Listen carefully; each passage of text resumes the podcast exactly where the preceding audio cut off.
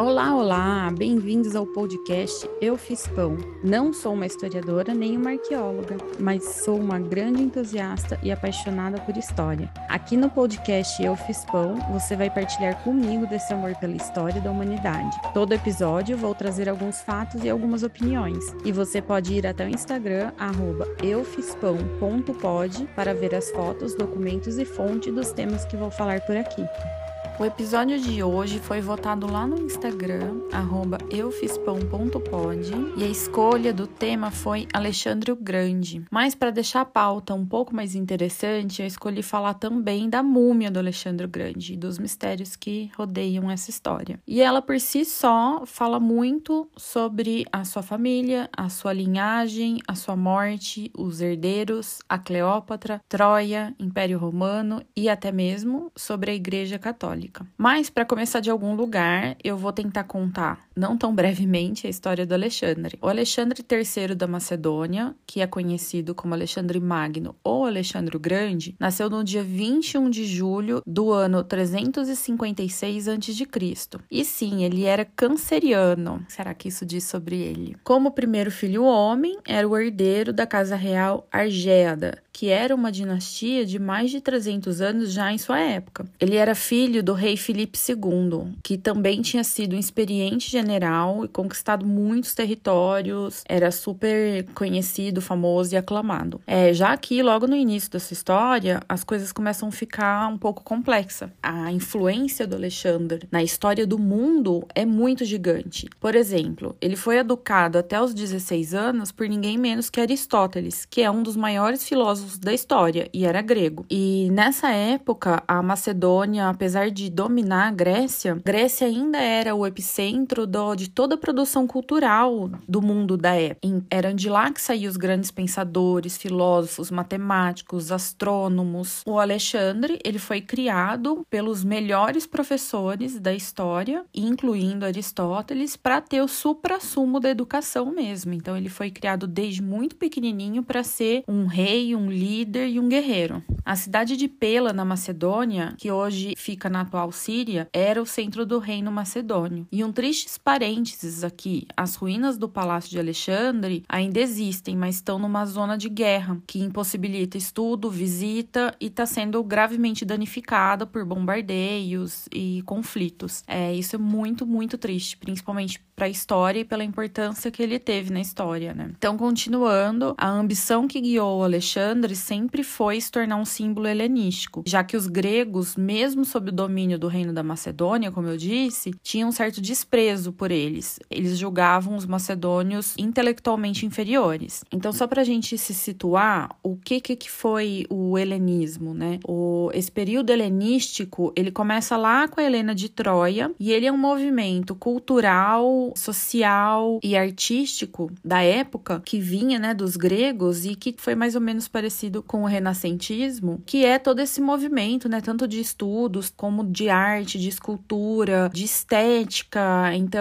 isso é conhecido como helenístico. E o, o Alexandre, ele queria se tornar um símbolo helenístico, ele queria ser o porta-voz desse movimento. Então, né, ele foi educado, como eu disse, por pelos grandes nomes gregos e veio perseguindo se tornar praticamente um deus grego, porque era muito importante para eles que a, os macedônios fossem reconhecidos pela Grécia, exatamente pelo poder de produção cultural mesmo que a Grécia tinha na época. Inclusive, Alexandre era obcecado pela história do Aquiles. É, Aristóteles deu uma cópia do livro de Homero, né, que conta a história de Troia, e o Alexandre era obcecado pelo Aquiles e em certo ponto da sua vida ele até se autoproclama descendente de Aquiles. Então ele vai até Troia, ele, né, procura os símbolos que, que referenciam a isso, vai no, no oráculo de Delfos e em certo ponto ele se autoproclama ali descendente de Aquiles, fala que ele também vinha da mesma linhagem para realmente incorporar essa figura e se tornar realmente o Aquiles da sua época, né? Então Alexandre teve uma criação muito dura e militarista, e desde pequeno ele foi ensinado a ler, estudou filosofia, tocava lira, caçava, tinha rotinas muito rígidas de luta e de estratégia de guerra. Então, como eu disse, ele foi guiado para ser um grande líder desde os seus primeiros momentos de vida. Ele era o único filho homem de um rei gigantesco, que era o Felipe II, um grande guerreiro, um grande general, já tocava o Império Macedônico, que dominava toda a região lá, inclusive Grécia e etc. Então, ele era herdeiro de uma casa muito, muito, muito importante. Com 10 anos, ele domou um cavalo chucro que ninguém conseguia montar. E esse cavalo se tornou o seu principal cavalo de guerra. Ele chamava Bucéfalo. É um dos animais mais famosos da história, porque ele acompanhou Alexandre grande parte do seu tempo de guerra e ele morreu, inclusive, de velho, né? O cavalo. Não morreu em batalha. E o Alexandre nomeou uma cidade em homenagem ao seu cavalo. Só para fazer um parênteses aqui também, que é muito interessante a riqueza de detalhes da vida do Alexandre Grande que a gente tem. Ele também era muito preocupado com a imagem dele. Então, o pai dele também tinha esses traços, mas principalmente o Alexandre, ele foi uma pessoa que ele sempre teve um historiador para andar com ele, né? Inclusive, em certo ponto ele assassina, ele executa o, o historiador dele porque ele acha que ele faz parte de um complô para assassinar o Alexandre. Mas enfim, ele o tempo todo ele se preocupa em registrar em detalhes a sua história para ele conduzir a sua narrativa. Então a gente tem muito, muito documento com muita riqueza, inclusive depois Plutarco faz uma, uma revisão da história do Alexandre, conta essa história também com muitos detalhes, lembrando que o Plutarco, ele viveu depois da época da Cleópatra, então a gente tá falando aí de uma pessoa que viveu cerca de 400 anos depois do Alexandre. Então, óbvio que ele não tinha presenciado os feitos do Alexandre. Então, produção de texto histórico dele também é enviesada, né, já que ele não estava lá para ver. Mas pela riqueza de documentação das façanhas do Alexandre, tanto pelo pai dele, quanto por ele, quanto por filósofos e pensadores da época, diferente da Cleópatra que houve uma antipropaganda, né, uma necessidade de apagar a história dela, o Alexandre foi o contrário, tinha uma necessidade de contar e recontar essa história milhares de vezes para que ele chegasse quase como um deus mesmo. Então ele era muito preocupado com a narrativa que iriam contar, inclusive com a sua imagem. Ele escolhia a dedo quem ia poder pintar ele ou poder representar ele numa estátua, porque ele não aceitava que fosse mal representado. Então, com 16 anos, Alexandre vira um regente do reino porque o pai dele vai para uma guerra e na falta de um governante, o Alexandre fica como regente. E durante a sua regência, começam a acontecer revoltas no reino macedônico, né? Então, os medos trácios fazem uma revolta e Alexandre não só expulsa eles, como recoloniza a região e funda uma cidade chamada Alexandrópolis. Então, muito cedo, muito, muito cedo, tipo, adolescente, ele já começa a mostrar que ele era um grande general e um grande guerreiro, né? Então, ele consegue abafar essas revoltas que foram é, oportunistas, né? Ou seja, aproveitaram da oportunidade de não ter o rei Felipe II comandando o palácio e começam a fazer revoltas, enfim, cada um com, com a sua necessidade. É o que eu disse, a gente não pode romantizar é, o Alexandre e o rei Felipe e tantos outros reis eram exploradores, né? Então, é, esses povos eram colonizados, eram oprimidos, então eles estavam ali sempre numa tensão, querendo se libertar, querendo autonomia, enfim. E o Alexandre consegue consegue abafar todas essas revoltas durante a sua regência, mostrando um pulso fortíssimo, uma energia de comando é, excelente e um, uma estratégia de guerra, todas as coisas que seriam necessárias para ele ser um grande rei, ele começa a mostrar muito cedo, com só 16 anos, né? E aí, quando ele estava com 20 anos, o seu pai foi assassinado pelo capitão do exército. E assim, o Alexandre se torna o rei da Macedônia. O pai do Alexandre, ele era casado com uma outra mulher, então ele teve muitas esposas e ele nunca tinha tido nenhum filho homem. E aí, na época que ele foi assassinado, ele tinha tido um filho homem que começa a gerar essa rivalidade com Alexandre, porque a mãe do Alexandre não era macedônia. Quanto isso, a nova esposa do rei Felipe era. Então, eles começam a, a tratar o filhinho do rei Felipe, né, o meio-irmão do Alexandre, como 100% macedônio. Então, o rei Felipe é executado neste momento da sua vida, né? E assim que o Alexandre chega no trono, ele começa uma limpa e aí ele executa tio, primo, meio-irmão e a mãe dele manda queimar viva tanto a viúva do rei Felipe quanto as suas duas filhas que eram recém-nascidas. Então, o Alexandre, ele fica revoltado que a mãe dele queimou suas irmãzinhas e exila a mãe dele e ela nunca mais volta para Pela, né? A mãe dele era uma figura muito mítica também, tinha muito misticismo em volta dela. Ela se dizia, né, ela médium e que podia conversar com os deuses e tinha todo um misticismo em volta dela. E ela era uma pessoa muito perigosa, muito determinada a deixar o Alexandre como herdeiro do reino da Macedônia. Ao meu ver, todas essas coisas aconteceram de uma forma muito positiva, né, para esse desenrolar da história. Então, a mãe do Alexandre não era querida, e aí ele exila ela por ter queimado as suas irmãs, enfim, mata seu tio, primo, seu irmãozinho mais novo, e, e toda essa bagunça nesse Game of Thrones aí vai mostrando também para mim a, essa fachada, né, de, de, que a gente não olha quando a gente tá lendo livros de história, a gente não olha para esse lado desses grandes nomes, né, para esse lado que é isso, assassinava parente mesmo. E se não tomasse cuidado também era envenenado ali por um parente, por um amigo, porque a guerra pelo trono era muito grande assim. Então, mesmo ele querendo se passar por um deus, a gente vê que aí de Deus não tinha muito, né? E com a morte do rei Filipe, que era muito conhecido por ser um guerreiro ízimo, né? Como eu disse, várias cidades vassalas na Grécia começam a se rebelar. Mais uma vez, elas aproveitam a oportunidade porque acham que o reino está enfraquecido e começam a se rebelar contra a Macedônia. E o Alexandre vai uma a uma derrotando e abafando todas essas tentativas de rebelião. E então ele começa sua saga pela Pérsia e o rei Dário III, que é o grande a grande saga, né, do, do Alexandre. O reino da Pérsia era o grande o santo graal, assim. Então era um reino que não era subjulgado há muitos anos, né, há milhares de anos, e era um reino muito rico, muito próspero e muito grande. Então o Alexandre põe o seu foco na Pérsia e ele decide que ele vai dominar a Pérsia, e aí ele começa a perseguir o rei Dário III, né, cercando em batalhas, tudo para nesse conflito tentando dominar a Pérsia. E ele vai dominando o território, vencendo batalha, revolta com povos diversos como os trácios, os gregos, os babilônios, os egípcios e por fim, os persas. Durante seus anos anexando o território e criando o maior império do mundo antigo, o Alexandre deixava um rastro de colônia com seu nome e o nome dos seus, como eu disse, até do seu cavalo. É, essas cidades, ora ele agia de forma muito benevolente, perdoando os líderes, mantendo os seus reis, mantendo a sua cultura, religião, injetando dinheiro, deixando riquezas, fazendo festa, dando joias. A única coisa, entre muitas aspas, que ele cobrava era o reconhecimento da cidade como um, um vassalo da Macedônia. Então ele fazia isso enquanto ele subjugava esse território. E ora ele agia com extrema violência. Então ele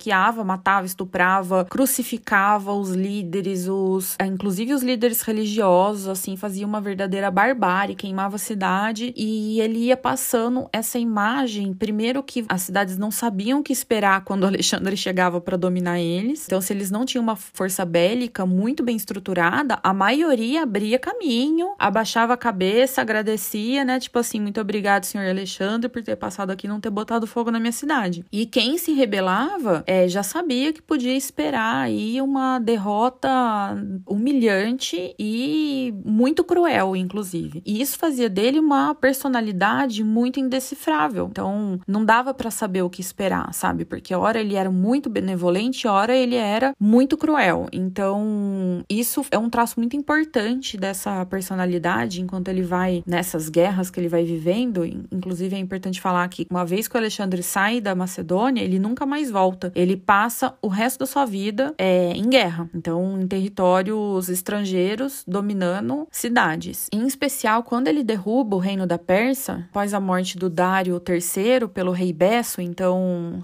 é, mais uma vez, situando, Alexandre fica anos e anos perseguindo o rei Dário, e aí um, um, usurpador do, do reino reino da Pérsia, né, que era ali toda uma questão política da própria Pérsia, é que se chama Rei Besso, vai e mata, assassina o Dário. E o Alexandre fica puto porque, primeiro que foi um, um assassinato covarde, né, e ele reconhece o Dário como um grande guerreiro, então ele dá um funeral nobre pro Dário, tudo, e ele fica muito puto. E aí ele autoriza o seu exército a barbarizar Persépolis. Ao que tudo indica, para vingar, inclusive, a queima da Acrópolis de Atena na Segunda Guerra Greco-Persa, que você vai conhecer, apesar desse nome difícil, se você viu o filme 300 de Esparta. É exatamente essa guerra, né? O que a Pérsia ganha da Grécia, ali na, com o rei Xerxes, o Leônidas, né? Então é exatamente essa guerra. E aí o, o Alexandre vai e barbariza Persépolis, destrói a cidade, que era uma das cidades mais ricas, o cartão postal do reino da Pérsia, e ele saqueia e faz assim, bota um terror lá. Enfim, ele executa o rei Besso, considera ele um usurpador e anexa a Pérsia ao Império Macedônio,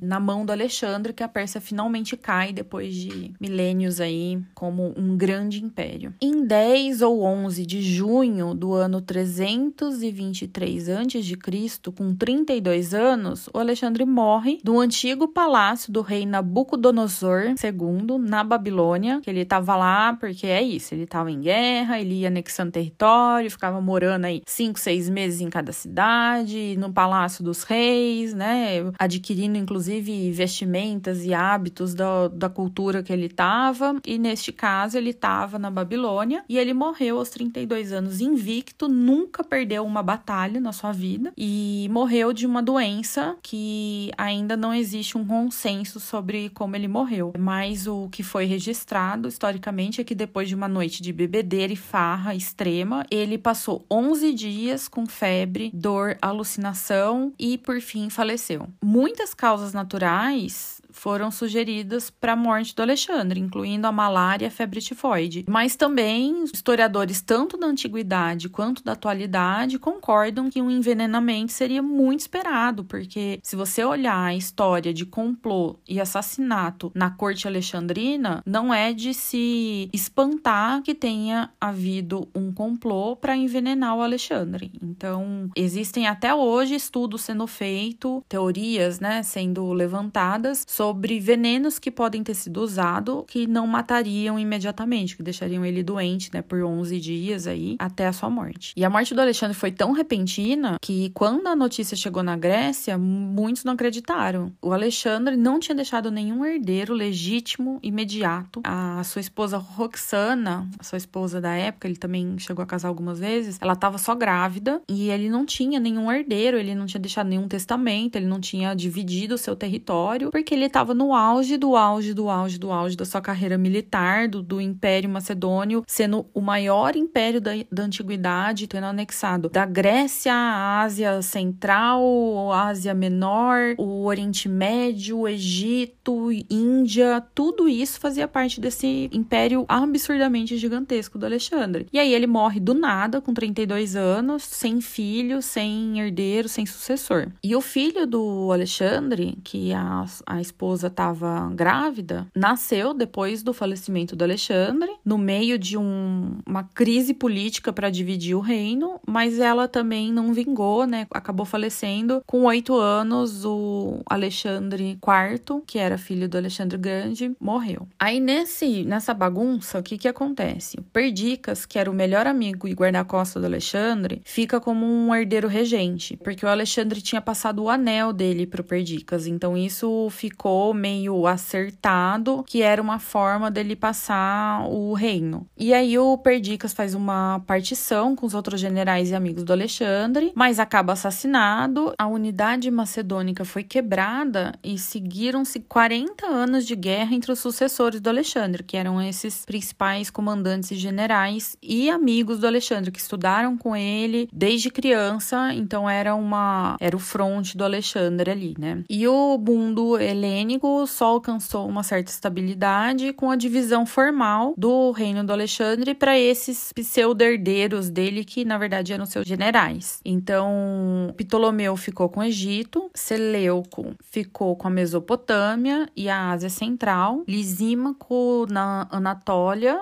e Antígono na Macedônia. Nesse meio tempo, como eu disse, o filho do Alexandre foi assassinado e por fim Alexandre morre, não deixa nenhum herdeiro de sangue, nem irmão, e isso ocasiona o fim definitivo da sua linhagem. Então, da linhagem de sangue do Alexandre não sobrou ninguém para contar a história. Então acaba ali com ele o sangue, né, e os 300 anos da dinastia que regia a Macedônia. Então vamos falar agora da múmia do Alexandre, né? O Alexandre passou a ser chamado de o Grande devido ao seu sucesso óbvio no comando militar, um feito inacreditável para a época e até hoje, né? Ele nunca perdeu uma batalha, mesmo ele estando quase sempre em menor número. Então ele desenvolveu estratégias de guerra, inclusive essa questão desses seus amigos, né, que eram seus também seus generais e seus comandantes e até guarda-costa, é uma coisa muito importante da história dele, porque eram amigos que ele foi criado desde muito pequenininho junto e tinha era uma um sistema de lealdade ali quase inquebrável. Então, o Alexandre leva esses caras com ele o resto da vida e desenvolve estratégias de guerra que ele abafa todos os exércitos que ele enfrenta na vida. Então, ele morreu completamente invicto, nunca tendo perdido uma batalha. E óbvio, não dá para não falar sobre a sexualidade do Alexandre, porque no filme que foi lançado há pouco tempo atrás, o Alexandre é retratado como é, homossexual, tendo um caso com o Hefestion, que era um desses comandantes e generais dele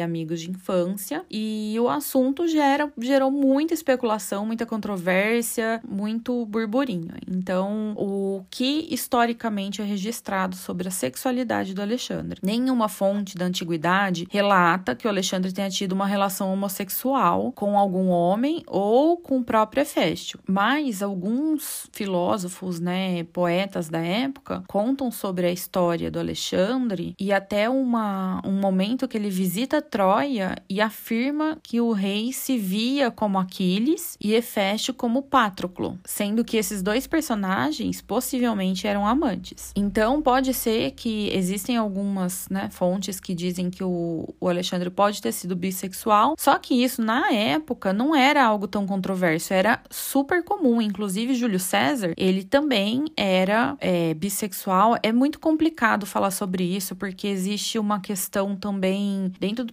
patriarcado, né, que é um mundo feito por homens, existe uma questão muito delicada também, principalmente nessas épocas mais remotas, onde a mulher ela era tão terrivelmente desvalorizada, ela era tão não nobre que os homens se relacionavam afetivamente com outros homens. Então a mulher ela servia só para reprodução. Óbvio, isso daí não era toda as pessoas, tudo, mas principalmente nos altos escalões, né, nas grandes posições, era muito comum que eles se relacionassem de forma homossexual e até pedofilia. Então César era conhecido por gostar de meninos de até oito anos. Isso é de arrepiar os cabelos, assim. Mas era uma coisa comum na época. Então é muito complexo dizer que o Alexandre era homossexual e que ele tinha um caso com Heféstio, que era seu amigo. Um caso, na verdade, um relacionamento amoroso. Porque nessa época era uma coisa comum e esperada ali que no, no exército fosse essa pegação geral, né? Mas por outro lado, também tem muitas fontes que falam que o Alexandre não tinha muito interesses por mulheres, que ele era que ele tinha um autocontrole muito grande, casou sempre por motivos políticos e rejeitava as mulheres aonde que ele ia, né? Invadia cidades, ele rejeitava as mulheres que eram oferecidas para ele. Então isso também dá essa conotação que talvez ele fosse homoafetivo, né? Gostasse de homens. Mas enfim, não existe um consenso sobre isso e o mais provável é que ele fosse sim é, bissexual nesse sentido de que se relacionava afetivamente com homens e se reproduzia com mulheres, que era o esperado ali da época. É, Alexandre, durante sua vida, fundou mais de 20 cidades com seu nome. E quando ele morreu lá na Babilônia, o seu corpo foi posto dentro de um sarcófago de ouro e foi enchido com mel. E ele foi colocado dentro de um caixão de ouro que foi colocado dentro desse sarcófago de ouro também. E aí o que, que acontece, né? O Alexandre morre e aí existe toda essa guerra política para dividir o reino e também para decidir o que, que ia fazer com ele. A decisão era de levar o Alexandre de volta para Macedônia e enterrar ele lá,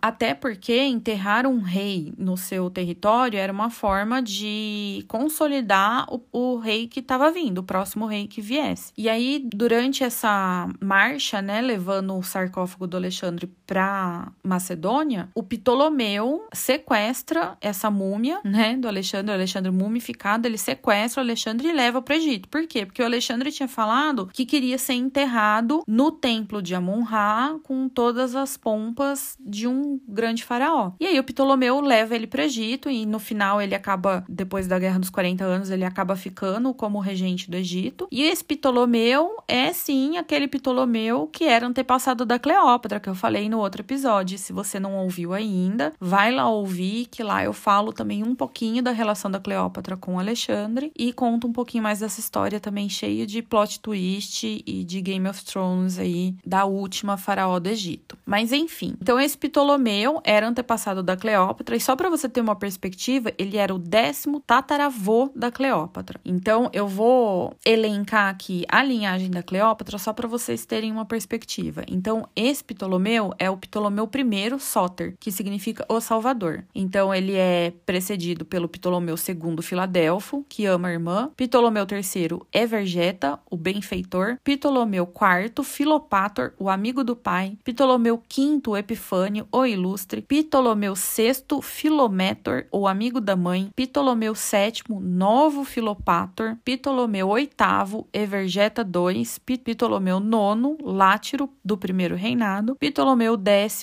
Alexandre I, Ptolomeu IX Látiro, que é do segundo reinado, Ptolomeu XI Alexandre II, Ptolomeu XII, que era quem? O pai da Cleópatra. E a Cleópatra que pegou o nome Filopator, como eu expliquei lá no seu é, episódio, que significa o quê? O amigo, né? Ou a filha amada do pai. Então, o Ptolomeu IX é um dos últimos sucessores do Ptolomeu Soter e ele substituiu o sarcófago do Alexandre. Então, né, dentro dessas dez gerações aí de Ptolomeus, o nono ele substituiu o sarcófago do Alexandre com um de vidro para que ele pudesse derreter o ouro do sarcófago converter em dinheiro, porque o Egito estava em crise. E aí, esse sarcófago de vidro, com a múmia exposta do Alexandre, é colocada no meio de Alexandria, num monumento, aberto à visitação, e ele era adorado como um deus, né? Realmente ele conseguiu o que ele tentou a vida inteira, que era ser reconhecido como um deus, mesmo e se equiparar a Aquiles. Porque se na sua época ele foi até Troia e seguiu os passos de Aquiles para tentar canalizar essa energia,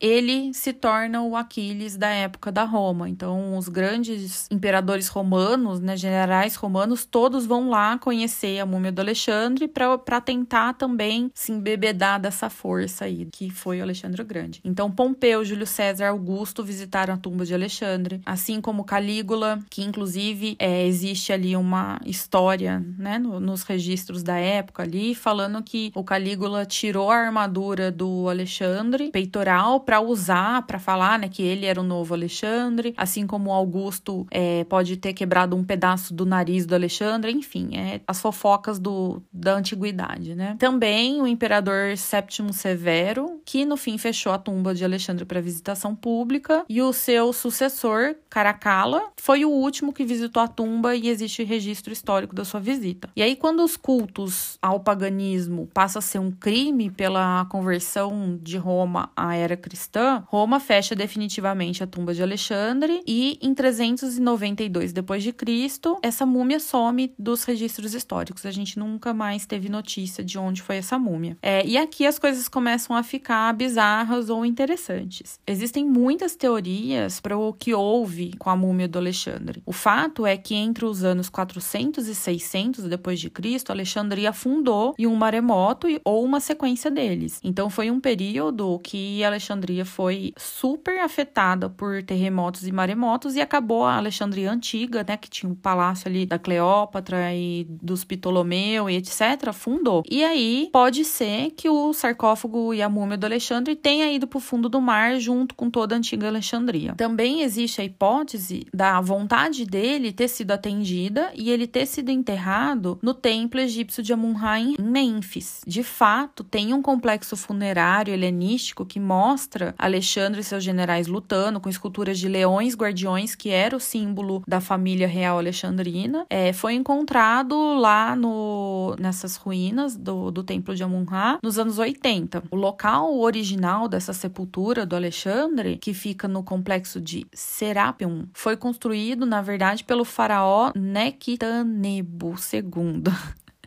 que era uma escolha óbvia para o túmulo do Alexandre, mas está vazia, né, no caso. E aqui começa o plot twist, porque uma peça de alvenaria encontrada na fundação da Basílica de São Marco em Veneza, na Itália, corresponde às dimensões exatas do sarcófago de Nectanebo II, que está no Museu Britânico. E isso pode confirmar a localização do túmulo de Alexandre onde? Em Veneza, na Basílica de São Marco. Mas aí, né, qual que é o plot plot twist. Como que Alexandre saiu do Egito, foi parar lá em Veneza, depois, inclusive, de, de ter sumido dos registros históricos. Como o corpo desapareceu em 392 e o túmulo de São Marcos apareceu ao mesmo tempo, os pontos parecem conectados. Alguns arqueólogos, né, historiadores, aí teóricos, defendem que o corpo do Alexandre foi roubado de Alexandria por comerciantes venezianos que contrabandearam o corpo como São Marcos em um barco de carne de porco para fugir da perseguição aos pagãos e evitar que a múmia fosse destruída. E aí ele foi levado para Veneza e foi venerado por milênios como sendo São Marcos, lá na, na Catedral de Veneza, que eu vou colocar uma foto lá no Instagram, eufispão.pod, dessa basílica que é gigantesca. Eu estive lá e eu tenho um grande arrependimento na minha vida. Quando eu fui para Veneza, estava muito lotado e eu fiquei com preguiça preguiça, porque Veneza foi o último lugar que eu fui. Na Itália eu já tava cansada, as férias tinham sido super intensas. E eu fiquei com preguiça de entrar na Basílica, porque tava uma fila gigantesca, tava um calor terrível e muita gente. E eu falei, ai, eu já vi um milhão de igreja, não quero ver. E não entrei. E a Basílica de São Marco, ela é muito especial, porque Veneza, pelo seu ponto geográfico, ela tem muito da cultura ali do Oriente Médio, então você consegue ver muitas referências, né? A arquitetura é muito diferente, as cores, a forma com que as coisas são é muito diferente, né? Então aqueles arcos bem tradicionais das, das mesquitas, eles também são encontrados ali na, na Basílica de São Marco e ela é maravilhosa, ela é lindíssima e eu por preguiça não entrei. Depois quando eu descobri que pode ser que o,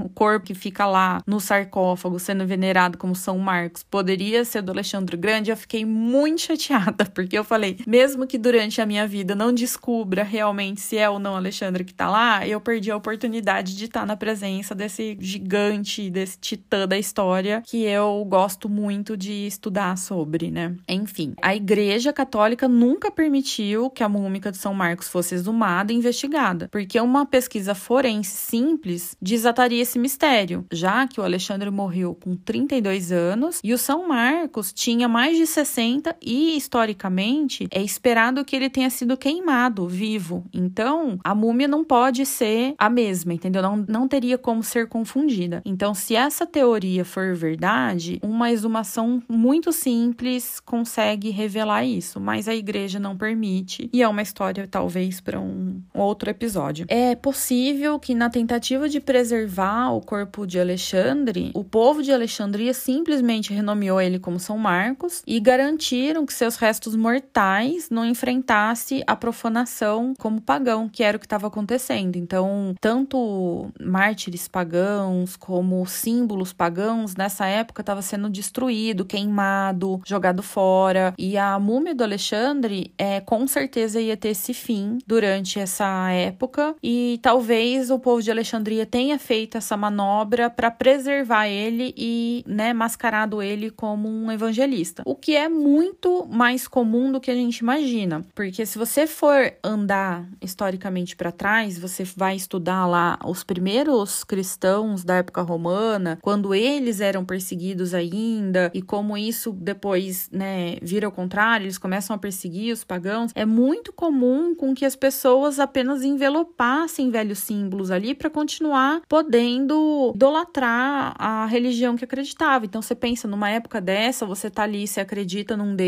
você tem uma religião, de repente aquilo vira crime e você não pode mais venerar aqueles símbolos. O povo fica muito confuso, né? Então, assim, muito culturalmente, esses símbolos foram sendo envelopados para eles continuarem sendo idolatrados. Então, é muito comum que exista esse tipo de acontecimento, né? Então, mártires pagãos se tornando é, mártires cristãos e assim por diante. Recentemente foi encontrada a tumba do rei Filipe, que era o pai do Alexandre, na Grécia, e foi facilmente reconhecido porque ele tinha uma enorme cicatriz de guerra num dos olhos que ele perdeu em batalha, inclusive. E isso quase matou ele, mas ele sobreviveu, cicatrizou. Acharam a tumba dele, né, com todas as pompas. E na tumba tava tanto ele quanto as suas filhas e a esposa que foi assassinada pela mãe do Alexandre. E também lá na Grécia foi encontrada a tumba que foi construída para receber o Alexandre, é que ficou vazia já que ele acabou sendo levado para o Egito e tá esse grande mistério sobre o paradeiro da sua múmia, que até hoje não tem um consenso